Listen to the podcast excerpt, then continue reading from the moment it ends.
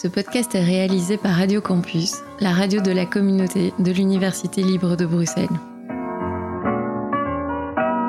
On n'est pas forcément obligé de hurler, de jeter les soutiens-gorge dans la rue et d'être lesbienne. Ah bah merde alors Cela vous est déjà arrivé de vous demander en regardant un film, une série, une pièce de théâtre, un reportage à la télé, quelles étaient les histoires qui se cachaient derrière le visage de ces femmes artistes, journalistes, activistes, politiques? Moi, personnellement, ça m'arrive tout le temps. Puis j'ai remarqué qu'on parlait peu d'elles dans les médias. Bien sûr, on va parler de leurs projets, mais d'elles. Vraiment d'elles. Quel fut leur chemin pour arriver là où elles sont aujourd'hui? Quels furent les obstacles qu'elles ont dû franchir? Quels sont leurs plus beaux succès? Leurs rêves pour demain? Je m'appelle Carole Cornet, je vous souhaite la bienvenue dans Bruxelles Sisseur, un podcast qui dresse le portrait des femmes belges, inspirantes, innovantes passionnant. Alors justement, les femmes, parlons des femmes. La vie des femmes est faite de beaucoup d'autres choses que l'amour des hommes. Rappelez-vous qu'avant, moi, j'aurais été brûlée comme une sorcière. Oui, bien sûr qu'en moyenne, les idiotes s'appelaient davantage. Surtout celles qui font semblant d'être idiotes. Marie Warnan, vous êtes musicienne, interprète, compositrice, autrice, une artiste au sens large. Vous faites de la chanson française dont les textes parlent du quotidien, du temps qui passe, du temps qu'on perd, de l'amour et de la vie en général. Entre poésie et réalisme, entre joie et tristesse, entre force et douceur, le ton est un peu rock, un peu pop, un peu nouvelle scène française, un peu alternatif, un peu traditionnel. Aujourd'hui, vous revenez sur les devants de la scène avec un nouvel album que j'aime beaucoup, Amour sans fin un projet musical libre et audacieux où chaque chanson est illustrée par une carte du tarot. Marie Warnan, bonjour, merci d'être là. Bonjour. Alors dans le tarot, il y a 22 arcanes majeures. Et en avril, vous avez sorti déjà 11 titres. Et en mars 2023, les 11 prochains euh, arriveront pour faire les 22 euh, titres liés aux, aux arcanes majeures. Alors comment cette idée de lier le tarot et les chansons est-elle née? C'est venu assez spontanément. J'ai commencé à étudier le, le, tarot de Marseille il y a huit ans, euh, et puis au contact d'un ami espagnol qui est peintre, qui est graphiste et qui est euh, aussi euh, tarologue. Euh, j'ai décidé de me plonger réellement dans l'étude de, de, de, ces cartes de tarot. Ça m'inspirait beaucoup par rapport aux numéros, par rapport aux, aux, symboles, par rapport aux couleurs, par rapport au, la représentation de la femme, de l'homme. Donc je me suis plongée là-dedans et puis ça m'a inspiré une première chanson, une deuxième, une troisième. Et, et comme j'aime bien jouer, euh, je me suis dit bon, je pousse le vice à, à faire 22 titres. Mais 22 titres, c'est énorme. C'est énorme, ouais. je m'en suis rendu compte. Après, c'est ça aussi dans dans mon parcours. J'aime beaucoup me lancer des défis. Et puis parfois, une fois qu'ils sont lancés, je me dis je vais jamais y arriver. Et, et finalement, avec le tarot, ce qui ce qui ce qui est chouette, c'est que c'est symbolique et que dans les moments de doute, j'ai pu euh, avec les cartes aller me dire mais si ça, ça, va le faire, ça va le faire. Et euh, cette passion du tarot vous apporte quoi dans votre quotidien? Bah, Ça m'a d'abord personnellement euh, apporté une compréhension, donc sur des, des, des, questions que je me posais, des choses qui revenaient sans cesse dans ma vie, des, des, événements, des, des, comportements, ou des, doutes, des questions. Euh, ça m'a ça m'a appris à, à, comprendre et à donner du sens aussi à certaines choses, à comprendre les cycles de vie. Le tarot parle beaucoup d'étapes, donc euh, la première carte va dire il faut choisir et commencer, et puis après il faut euh, couver, comme la papesse va, va couver un œuf, et puis c'est l'impératrice qui qui fait un saut dans l'inconnu et qui qui qui qui peu importe ce qui se passera demain va va, va vivre le moment présent. Et puis l'empereur arrive, donc c'est comme une petite histoire. Et je me suis retrouvée dans cette histoire et euh, ça m'a permis notamment d'accepter les vagues, d'accepter les creux euh, dans une carrière, les creux dans, dans, dans un couple, dans une dans, dans, l'inspiration, et de, de, de, laisser passer la vague et, et, de pouvoir être emporté et de ne pas toujours aller à contre-courant. Donc de, de ça m'a apporté, euh, je ne sais pas, un peu de sagesse peut-être. Mais le tarot est aussi un outil de développement personnel. Tout à fait. C'était assez passionnant et vous avez recréé complètement un tarot. Oui, alors donc avant de faire les chansons, j'avais des tonnes et des tonnes de magazines inrecuptibles qui traînaient chez moi et je me suis dit qu'il fallait que je les jette parce que ça prend beaucoup de place. Et finalement, en, en, en, tournant les pages, je me suis dit, mais ah, je, je, ferais bien un petit collage. Et donc, de nouveau, j'ai commencé par faire une première carte qui était l'impératrice. Puis, euh, et puis, je me suis dit, bah, je vais faire mon propre jeu de tarot. Euh, L'idée dans, dans, dans, ce jeu était de prendre toutes des personnalités qui avaient un rapport de près ou de loin avec la carte, avec la symbolique, Euh, donc pour l'empereur, par exemple, j'ai utilisé Serge Gainsbourg, euh, qui, qui est évidemment un maître dans la chanson française. Et donc j'ai déroulé euh, ce, jeu de façon assez ludique. Ça m'a permis après de me libérer. Quand j'ai fait ça, c'était pas dans un but précis, c'était juste pour l'acte créatif. Et puis les chansons sont venues, et puis tout le, sens du projet est arrivé.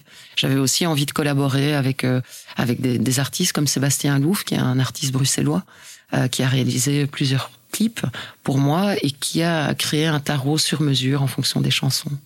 Génial, beau projet.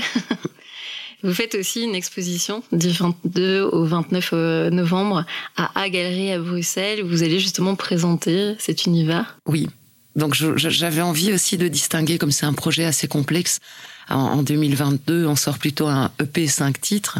Euh, c'est sûr que je me suis aussi amusée avec les chiffres 2022. Euh, j'ai sorti le, premier single euh, le, le, le 20 02 2020 et puis il y a eu le confinement. Et du coup j'ai ressorti un autre single le 22 du 2 2022 et puis l'album est sorti le 22 du 4 l'expo euh, commence le, le 22 du 11 2022 je me suis beaucoup amusée avec ces 22 et ces 11 et donc l'idée était de présenter avant la sortie du, du, du nouvel album en mars, de présenter tout l'aspect visuel, tout l'aspect symbolique, tout ce qui était de, plutôt de l'ordre de la, la, cuisine interne, qui est mon, mon, mon fil rouge, quoi, le, le, le tarot et, et, toutes les collaborations qui sont liées euh, à, à, ce projet. Euh, Elvis Pompilio qui a créé beaucoup de, de, de coiffes pour mes, mes clips, euh, des tenues aussi, et puis Sébastien Alouf, Dorian Lennon, Felipe Medrano, donc tous ces, ces gens qui gravitaient autour de cet univers j'avais envie de les présenter et de mettre, euh, avant de mettre en avant la musique, de, de, de, de parler de tout ce qui est visuel et artistique. Mmh. D'ailleurs, euh, vous parliez de chiffres, 22, 22 titres, 22 arcanes majeures euh, dans le tarot, et de plus 2, 4, c'est votre quatrième album. C'est fait exprès. ça, ça, non, c'est pas mal. Celle-là, je pourrais encore rajouter quelques chiffres, alors merci. Euh, non, ça, c'était pas fait exprès. Alors comme dans ce podcast, on aime parler des parcours, des chemins de vie, euh, on va remonter le temps. Euh, vous êtes né dans la région de Namur, d'ailleurs Warnan est une commune euh, namuroise. comment la musique, l'écriture, l'art sont-ils arrivés dans votre vie et est-ce que cela faisait déjà partie de votre enfance? Oui, je pense qu'elle faisait. J'avais un, papa pianiste, donc euh, c'était pas son métier, c'était son son hobby, mais il le pratiquait beaucoup. Donc je pense que je viens d'une famille qui a toujours aimé l'art sous toutes les formes. Quand je suis arrivée à, Bruxelles pour étudier à l'IEX à 18 ans, j'ai eu un premier groupe qui s'appelle Bally Murphy. Et c'est ça qui m'a réellement mis le pied à, l'étrier, c'est-à-dire commencer à écrire des chansons, euh, à faire beaucoup de concerts. Euh, c'était une expérience de groupe qui est assez différente d'une expérience euh, solo. Et donc, c'est venu petit à petit, mais j'ai toujours su que que je voulais en faire quelque chose, quoi, que que j'avais pas envie de chanter juste des chansons pour moi -hmm. dans ma chambre d'adolescent. Euh, mais ça a pris forme, je dirais, euh, quand j'étais à l'UNIF. Et justement, euh, comment vous rencontrez Bally Murphy? Comment cette collaboration se met en place? Parce que vous allez chanter avec eux pendant quatre ans quand même. Oui, bah, à l'IEX. C'est, mmh. voilà, à l'IEX. Dans les... Ils cherchaient, ils, ils, avaient fondé le groupe, je pense, depuis deux, trois mois. Ils cherchaient une chanteuse. J'ai été faire euh, une petite audition. Je pense que j'étais la seule à faire l'audition. Et donc, j'ai eu la place. Euh, je suis restée quatre ans. C'est un groupe formateur et d'ailleurs, je, je, je, on est restés très bons amis et je suis accompagnée sur scène de deux personnes, dont le chanteur de Bally Murphy, Cédric Van Kay, qui m'a un peu suivi euh, sur tous les projets que j'ai faits euh, depuis ces, ces 20 dernières années. Mmh. Et vous chantiez déjà euh, depuis longtemps? Et je chantais, je dirais, de, de, chez les scouts, je chantais déjà beaucoup. Oui, je pense que j'ai pas de souvenir de moi qui ne chante pas. Mmh. Vous étiez, si je me trompe pas, la seule femme du groupe. Tout à fait. Mmh. C'était comment d'être la seule femme ben, c'est, c'est, c'est, je pense que c'est toujours particulier, forcément. Je crois qu'il y avait beaucoup de blagues que je ne, je, ne, je ne rentrais pas tout à fait dans les mêmes blagues qu'eux. J'ai aimé ça, c'est une, une expérience que j'ai, j'ai, j'ai beaucoup aimé. Et à l'inverse, dans, dans mon projet, j'ai aimé aussi euh, collaborer avec des femmes. Euh, je pense que dans le, le, le, côté soror et puis le côté euh, simplement de la sensibilité, euh, j'ai eu besoin à un moment de, de, de me rapprocher d'un univers plus féminin. Euh, mais je m'en suis bien sortie, je pense, avec cinq garçons euh, autour de moi, je pense que je m'en suis bien sortie. En 2005, euh, vous sortez votre premier album solo de 1 à 10. Euh, Qu'est-ce qui vous pousse à vous lancer et voler de votre propre aile je pense que j'ai fait une, maquette et c'était aussi la rencontre avec un producteur qui avait entendu mes premières chansons. Il y avait notamment la, chanson Bruxelles. et qui, euh, qui, qui, a flashé complètement sur ses chansons et qui m'a qui m'a dit qu'il me donnait les moyens de mes ambitions, c'est-à-dire qu'on pouvait aller dans un studio enregistrer. J'ai commencé euh, en faisant des tests avec des personnes qui m'avaient conseillé à la réalisation et je me suis rapidement euh, rendu compte que j'avais pas envie d'entrer de jeu de formater un album ou de, de faire quelque chose de, de commercial. Et donc j'ai choisi de travailler avec Vincent Liben qui est chanteur de Mudflow, donc le groupe n'existe plus, mais euh, qui était dans, dans, dans c'était aussi au sortir de l'IEX quand j'avais 20 ans, on était dans une une ambiance très pop rock euh, c'était les débuts des Girls in Hawaii, c'était euh, Charcot, c'était tout l'univers belge euh, pop rock était vachement installé, au contraire de, de, maintenant où on est plus dans une période hip-hop. Euh, donc j'ai l'espoir que le pop rock revienne au goût du jour une fois qu'on se sera lassé de, du hip-hop. Tout est cyclique. Tout est cyclique. Avec ce, cet album, euh, notamment la chanson donc Bruxelles qui est devenue quand même assez culte, vous remportez plusieurs prix euh, lauréate du concours musical à française, le prix de la révélation francophone de Spa, la femme de cristal catégorie chanson. Euh, et vous faites aussi toute une série de concerts en Belgique, mais aussi en France, en Suisse, au Canada, en Pologne, au Portugal et euh, encore un peu partout. Comment vivez-vous cette période? C'est le rêve qui se réalise? Oui, je pense que ça c'est le, le, le Graal, hein, pouvoir voyager, découvrir le monde, à découvrir d'autres cultures grâce à la musique. Ça, j'ai toujours trouvé ça exceptionnel. Et puis c'était une, c'était une, quand, quand le disque en 2005 est sorti, euh, j'étais pas encore maman. Euh, j'étais dans, c'était, c'était entre 20 et 30 ans. On est, on est beaucoup plus léger qu'entre 30 euh, et 40 et qu'entre 40 et 50. Donc euh, j'ai vécu ça comme un, oui, comme une expérience hyper, hyper fondatrice, quoi, de, de, de pouvoir grâce à la musique rencontrer des gens, et, et, d'avoir un feedback. Donc parfois c'est très difficile de créer des choses. Et, et je dirais que c'est au-delà de la qualité de la chose créée, c'est que si elle n'arrive pas euh, aux oreilles des auditeurs et si on n'arrive pas à la, faire voyager, ben on reste un peu tout seul avec sa, sa, sa création. Et c'est vrai que ça a été un, magnifique tremplin pour un premier album de, de partir à la découverte du monde. Mmh, je me doute. Euh, vous dites souvent qu'il y a un décalage entre ce que les gens perçoivent projette et puis la réalité d'un artiste, à savoir qu'on n'en vit pas toujours. Et, euh, et c'est pas parce qu'on passe à la télévision, qu'on entend, euh, qu'on vous entend à la radio que pour ça euh, on est arrivé. Euh, est-ce difficile d'être artiste à votre avis de nos jours et est-ce plus difficile quand on est une femme? Bah euh, oui, je pense que c'est difficile d'être artiste et ça l'est encore plus quand on est une femme parce que ça reste quand même majoritairement un milieu d'hommes. Euh, les, les, mentalités ont quand même vachement changé par rapport à il y a 20 ans. Euh, je me souviens qu'à l'époque, je, je, faisais exprès de, de m'habiller en, en, jeans, Marcel et Converse pour ne pas qu'on qu qu puisse euh, me donner de la valeur sur un physique ou sur, euh, sur autre chose que la qualité de ma musique. Et, et, et je dirais que 20 ans après, il y a toujours cette question de l'image. On est dans, dans, dans, dans, un monde où finalement l'image prend plus de, de, de, de, valeur que le son. Et c'est sûr que moi, c'est pas ma génération. Mon métier, c'est de faire des chansons, de les chanter en public, d'aller en studio, de les partager, d'être dans la création et moins dans la représentation. Et en 2022, j'ai malheureusement le sentiment que la tendance est inversée. On est d'abord dans la représentation et puis on, on, on ira tendre l'oreille pour écouter ce qui, ce qui est fait. Euh, donc oui, je dirais que c'est pas facile d'être artiste parce qu'il y a aussi euh, le, le, milieu a beaucoup changé par rapport au, au, support. Donc avant, on vendait des disques et l'artiste, auteur, compositeur gagnait de l'argent là-dessus. Ça voyageait grâce au concert. Euh, maintenant, le support bah, n'est plus là. S'il n'y a pas de concert, on vend pas de disques et c'est pas sur euh, des, des, des, des, revenus euh, de, digitaux qu'on peut qu'on peut en vivre. Donc euh, à vos deux questions, je dirais oui, c'est difficile. Est-ce la raison pour laquelle euh, votre deuxième album, vous l'avez entièrement autoproduit? C'est une des raisons. C'est sûr que le, le, en fait c'est le troisième que j'ai autoproduit. Euh, donc j'avais une maison de disques qui a arrêté.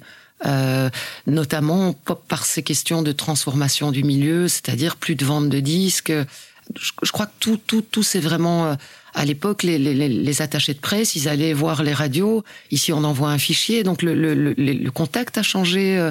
Euh, la, la, mode musicale a changé. Comme je disais tout à l'heure, on est, on est dans une mode, un mode hip-hop. Euh, beaucoup de productions se, se, ressemblent quand même à l'heure actuelle. Donc dès qu'on fait quelque chose d'un petit peu un peu différent, hein, que ce soit en bien ou en, en pas bien, l'accès est, vachement plus difficile. Euh, et donc, je, je, je, crois que moi, j'ai toujours voulu euh, être, euh, être libre et ne pas, ne pas mélanger le fait de gagner sa vie avec une création et du coup devoir faire des compromis qui, qui, qui finalement sont des compromis. Et donc, j'ai toujours privilégié d'être libre, d'être peut-être moins représenté, mais de garder une liberté plutôt que l'inverse, plutôt que d'être surreprésenté, mais de présenter quelque chose où où je ne m'y retrouve plus au final. Mhm. Mais du coup, autoproduire ces, ces albums, c'est quand même plus difficile C'est plus difficile, c'est sûr que bah, qu'on compte, on compte beaucoup plus, on sait où, on sait ce que ça coûte de, de, de, produire un album. Le temps de studio se réduit, par exemple. Je crois que pour mon deuxième album, j'étais à l'ICP euh, pour deux semaines. Et ici, euh, j'étais à l'ICP trois jours, ce qui était déjà un super beau cadeau que je me suis offert. Je travaille avec un ingénieur du son qui travaille là depuis euh, plus de 30 ans.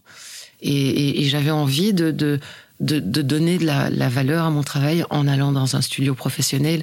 Et c'était, j'ai retrouvé ce studio avec beaucoup de plaisir, même si c'était trois jours, euh, d'être avec une équipe dans un endroit où les conditions sont, où on a juste en fait à, à, à chanter, et à, à, se retirer tout le côté de la tête euh, business, comment je vais y arriver, comment est-ce que ça va être entendu, est-ce que ça va vendre. Euh, c'est venir se déposer et reprendre la qualité euh, d'artiste entre guillemets ou d'interprète. Mm. Euh, et ça, c'était un, un, énorme cadeau. Non, je me doute. Pour votre deuxième album, vous, vous, êtes enceinte au moment où vous le, vous le composez.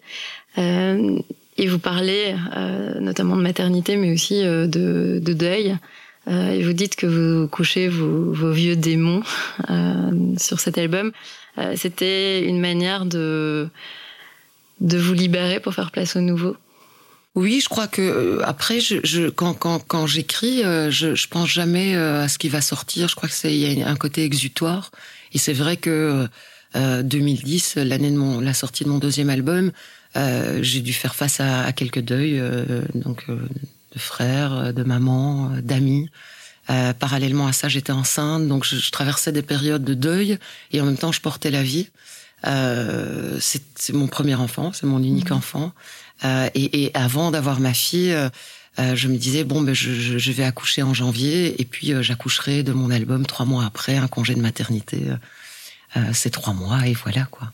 Évidemment, quand mon enfant est arrivé, tout s'est bouleversé. Et je, j'ai trouvé ça moins facile de gérer euh, les deux.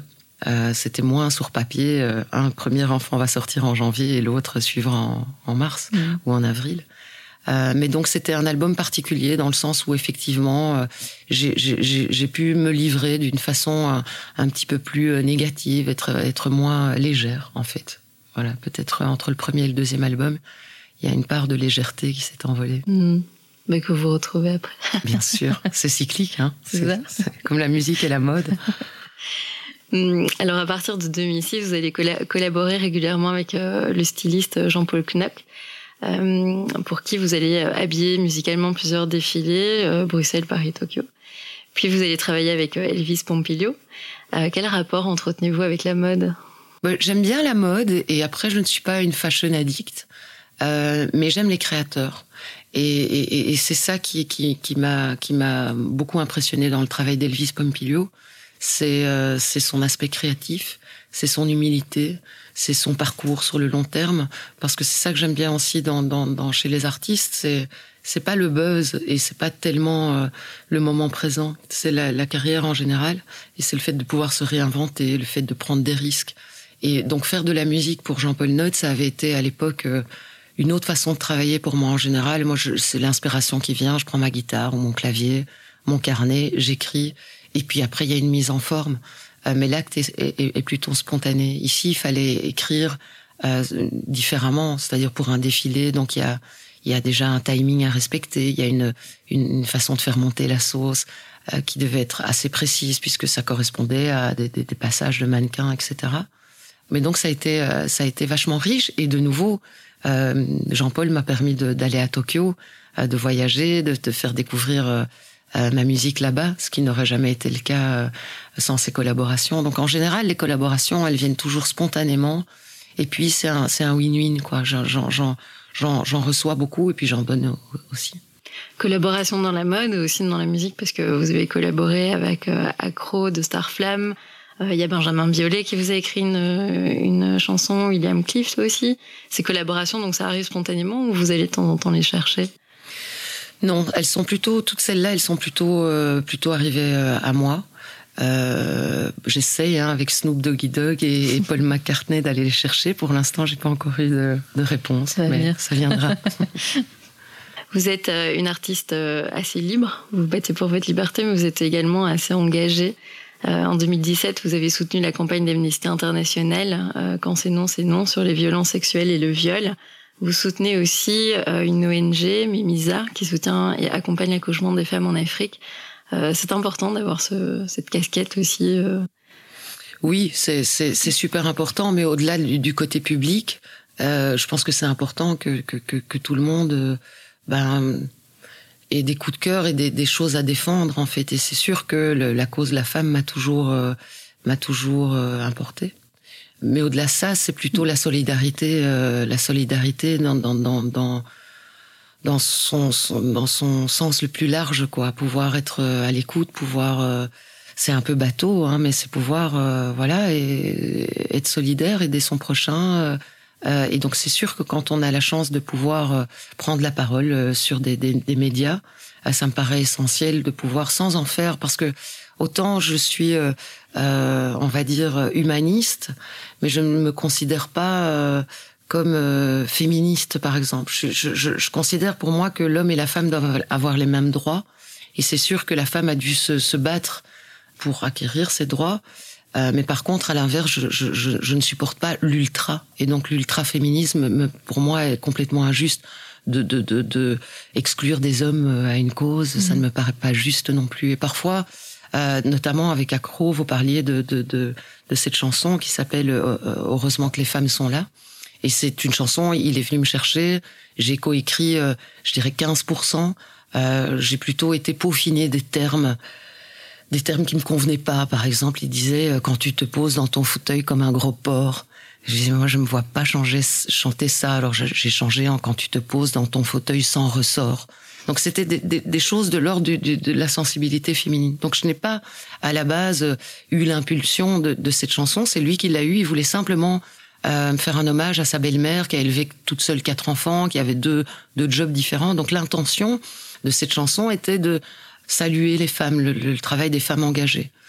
Et suite à ça, j'ai eu euh, pendant un mois des messages d'insultes, mais vraiment exagérés, d'ultra-féministes, qui ne s'en prenaient pas à lui, à l'homme, mais qui s'en prenaient à moi, en me traitant d'idiote et que euh, elle n'allait pas me laisser récupérer une cause euh, que je ne connaissais pas et que et, c'était vraiment de, de, donc je trouvais ça très bizarre de se dire féministe et d'aller agresser une femme parce qu'elle chante une chanson qui met en avant les femmes. Bref, c'était c'était très violent en fait. Et je, n'ai jamais su qui était derrière tout ça, euh, mais je trouve ça très déplacé et très antiproductif. Et finalement, euh, si on est réellement féministe, on n'agresse pas une femme euh, bah de la sorte. Et donc dans ces, ces, discours d'ultra, je trouve qu'il y a toujours une voilà une, quelque chose qui me dérange. Bah, dans tout ce qui est ultra. Dans tout ce qui est ultra. À part l'ultra top euh, des années 80, je dirais que le reste, euh, oui, tout ce qui est ultra est, dérangeant. Non, mais surtout que le féminisme à la base, c'est pour l'égalité entre les femmes. Oui, euh, c'est ça, c'est ça. Je, moi, je crois profondément, effectivement, et, et au-delà de l'égalité, je, je, crois profondément aux, aux, différences. Et, et, pour moi, euh, l'amour est universel. Une femme peut aimer une femme, une femme peut aimer un homme, une femme peut, aimer quelqu'un qui ne sait pas si il est homme, femme ou. Mais après, il y a quand même une différence entre un homme et une femme, et je crois que c'est beau de le, respecter aussi. Mm-hmm. Euh, bah voilà. Justement, à propos de, de réactions euh, sur Facebook, en 2016, vous êtes victime de harcèlement de rue. Et euh, vous voulez porter plainte à la police, mais ça ne se fait pas. Et puis après, vous déposez sur euh, les réseaux sociaux et ça, ça prend une ampleur aussi. Oui, ça c'est ça c'est le côté euh, public effectivement. Euh, c'est c'est quelque chose qui arrive, je, je dirais tous les jours dans la rue. Donc les femmes se font accoster tous les jours. En étant euh, active dans la société, l'organisation Touche pas à ma pote, qui défend euh, donc euh, les femmes, qui, qui informent les hommes sur le harcèlement de rue, sur les comportements sexistes qui commencent dans la rue. J'étais j'étais au courant qu'il y avait une loi qui était passée où on pouvait aller déposer, porter plainte. et donc moi, ce qui m'est arrivé est finalement somme toute assez anodin. mais j'avais pas envie de laisser passer ça parce que les, les propos, les propos étaient était, était hyper violent parce que euh, parce que je, quand, la réaction de la police quand, quand, quand j'ai appelé était hyper violente. C'était une femme qui m'a répondu et qui, en gros, j'avais la plaque de voiture, je me fais méchamment insulter. Ça ne part pas à être violenté.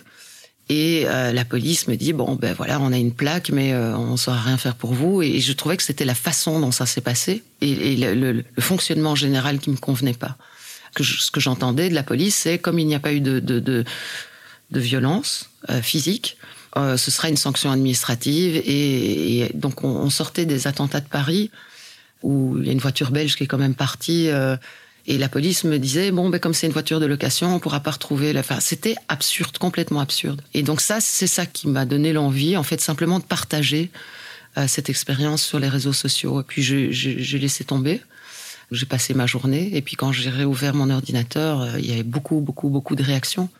Et je crois que ça a fait bouger les choses.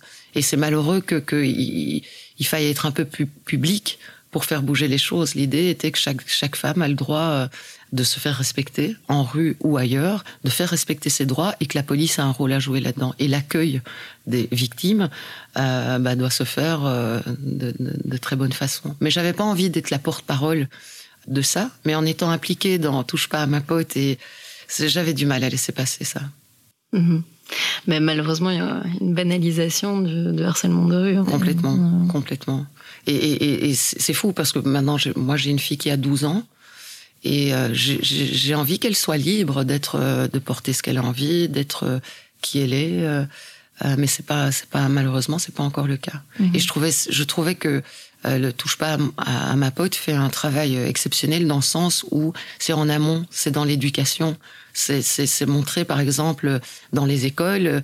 Je, un des, des ateliers qu'il faisait, c'est il montre aux garçons ce que c'est d'être une fille qui est dans le métro et qui se fait toucher les fesses ou qui se fait siffler euh, perpétuellement. Et je pense que quand on est dans la situation, on se rend compte de, de des choses. Et donc, avec un travail de comédien, ils arrivaient à ce que ces, ces enfants de 8, 9, 10 ans euh, apprennent à respecter déjà le, le, le, ses parents, sa sœur, euh, les filles qui croisent dans la rue, et que, et que lui, s'il se fait siffler comme ça, c'est dérangeant en fait. Donc, je, je crois beaucoup à l'éducation euh, dans, ce, dans cette problématique-là. Je, je le dis, je pense à chaque podcast, mais euh, je pense que vraiment tout part de l'éducation aussi, du, du, des modèles qu'on a sous, sous les yeux. C'est ça, c'est ça. Euh, Love is the only way euh, est l'un des titres en phare de votre dernier album Amour sans fin. Euh, Pensez-vous vraiment que l'amour est le seul moyen?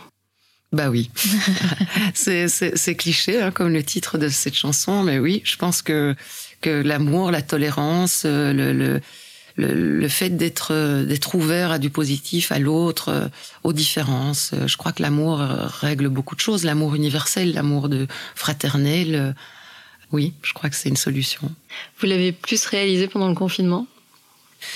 Pendant le confinement, ce que j'ai réalisé, c'est qu'il y avait il y avait plusieurs vitesses. Il y avait euh, des gens qui, qui, qui se rendaient compte à quel point euh, justement l'autre était important et à l'inverse, euh, des personnes qui euh, se renfermaient sur elles-mêmes, qui étaient dans la peur de l'autre, dans la peur des différences, dans la peur de ce qui allait arriver. Donc je pense que avec un peu plus d'amour dans tous les, les, sujets qui fâchent, euh, les migrants, euh, l'accueil de l'autre, euh, les violences euh, faites aux femmes, le harcèlement de rue, je pense que on, on serait pas là, on n'en serait pas là si on pouvait, je ne sais pas, donner des petites pilules d'amour. enfin, ça existe ça, mais ah, des, des pilules euh, soft, hein, on va dire, des pilules d'amour. Ah, ça, ça pourrait être bien, un monde d'amour. Oui, faire le choix de l'amour plutôt que de la peur. Voilà, euh, euh... voilà. Ça fait très miss, euh, miss quelque chose, mais, euh, mais c'est vrai. La paix dans le monde. c'est ça. Mais alors l'amour, vous parlez aussi des réseaux sociaux, justement de ce rapport à l'image dans, dans, votre album. Qu'est-ce qui vous inspire de manière générale dans, quand vous écrivez vos chansons? D'ailleurs que j'ai appris, vous écrivez vraiment très vite. Oui, assez impressionnant. oui, bah c'est de nouveau, c'est c'est moi j'aime quand c'est spontané. Donc euh, euh, ça m'arrive d'écrire euh, la moitié d'un texte et puis de ne pas savoir le terminer parce que je suis plus dans dans après peaufiner certains mots, c'est autre chose. Mais là, on va dire que l'acte premier il vient il vient en général très vite, que ce soit en musique ou, ou en écriture. Et donc, qu'est-ce qui vous inspire euh, bah, bah, Je dirais que c'est les, sentiments, le temps. Ce qu'on va retrouver en général dans, mon inspiration, c'est le temps, le temps qui passe, le temps qui s'arrête, le temps qui se fige, le temps qui passe sur nous, sur le, le les années, ce que ce que ça, ça, ça, donne sur la peau, par exemple. Je pense aux rides. J'ai une, chanson qui dit euh, M'aimeras-tu encore quand le temps, cet orfèvre, aura fait de mon corps une pêche trop mûre? Euh, Donc le temps est quelque chose qui, qui, qui, me parle beaucoup. Et, l'amour, en général, c'est d'ailleurs pour ça que j'ai appelé cet album Amour sans fin. Euh, parce que finalement, c'est beaucoup, beaucoup de chansons euh, d'amour. Donc le, le les sentiments, la culpabilité, la tristesse, la joie, l'euphorie, euh, ça, ça m'inspire beaucoup. Mhm. Les émotions. Les émotions. Comme je sais que vous tirez le tarot tous les jours, quel était le message aujourd'hui? Alors, le message aujourd'hui, c'était l'étoile. Donc, l'étoile, c'est une de mes cartes préférées. C'est une carte qui dit qu'on a trouvé son, son endroit et qu'on y est bien et on peut se dépouiller de ça. Donc, on peut se dépouiller du regard des autres. Euh, l'étoile, elle est, elle, est, elle est nue, elle est euh, agenouillée au bord d'une rivière elle verse une jarre jaune, il y a des étoiles au-dessus d'elle jaunes. Donc elle donne à la terre et elle reçoit du ciel. Donc c'est vraiment l'idée de d'avoir fait, son petit bonhomme de chemin, d'avoir retiré tout ce qui était euh, inutile. Euh, et, et, c'est vraiment ça, d'être dans son, d'être bien là où on est. Euh, voilà, donc c'était une mm. bonne carte parce que je suis bien avec vous ici, mais pas, je ne suis pas toute nue. Vous parlez euh, de cycle et de temps. Euh, est-ce qu'aujourd'hui vous avez l'impression d'être euh, au début d'un nouveau cycle? Je dirais qu'une fois que l'album sera sorti, c'est-à-dire en, mars, hein, il y a un concert au Botanique le 26 mars 2023, je crois que j'entamerai un nouveau cycle parce que ça fait déjà presque quatre ans, plus de quatre ans que je travaille sur ce, ce disque. Donc il y a deux parties, Amour sans fin, Pisang Orange. Je crois qu'une fois qu'il sera vraiment délivré dans son, sa totalité, les 22 titres, les 22 cartes, l'aspect visuel, tout le fil rouge, j'entamerai un nouveau cycle, je prendrai mon petit bâton de pèlerin et je recommencerai au numéro 1. le battleur. Voilà. un rêve un peu fou que vous voulez réaliser bah, je ferais bien un duo avec Paul McCartney. Mm. Je reste quand même toujours euh, très monomaniaque dans mes envies. Et, ouais, je rêverais de rencontrer Paul McCartney. Vous êtes fan de, lui, depuis toujours Oui, je suis fan de, de, de, lui, mais également de bah, sa carrière. Comme genre, voilà, c'est quelque chose qui m'impressionne. Quelqu'un qui, qui traverse les, les, les qui traverse les années, euh, qui sait se renouveler. Euh, c'est un musicien complet. C'est quelqu'un qui est très humble. Euh, oui, ça m'impressionne. Ça m'impressionne. Merci, Marie d'être venue parler avec autant de sincérité. Alors, si vous voulez suivre euh, l'actualité de Marie Warnan, allez sur Facebook, Instagram. Il y a aussi son très joli site internet, euh, www.mariewarnan.com. Merci.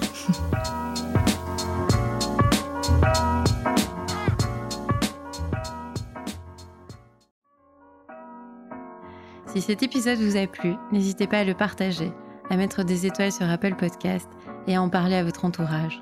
Abonnez-vous sur nos réseaux sociaux où nous partagerons les recommandations de nos invités.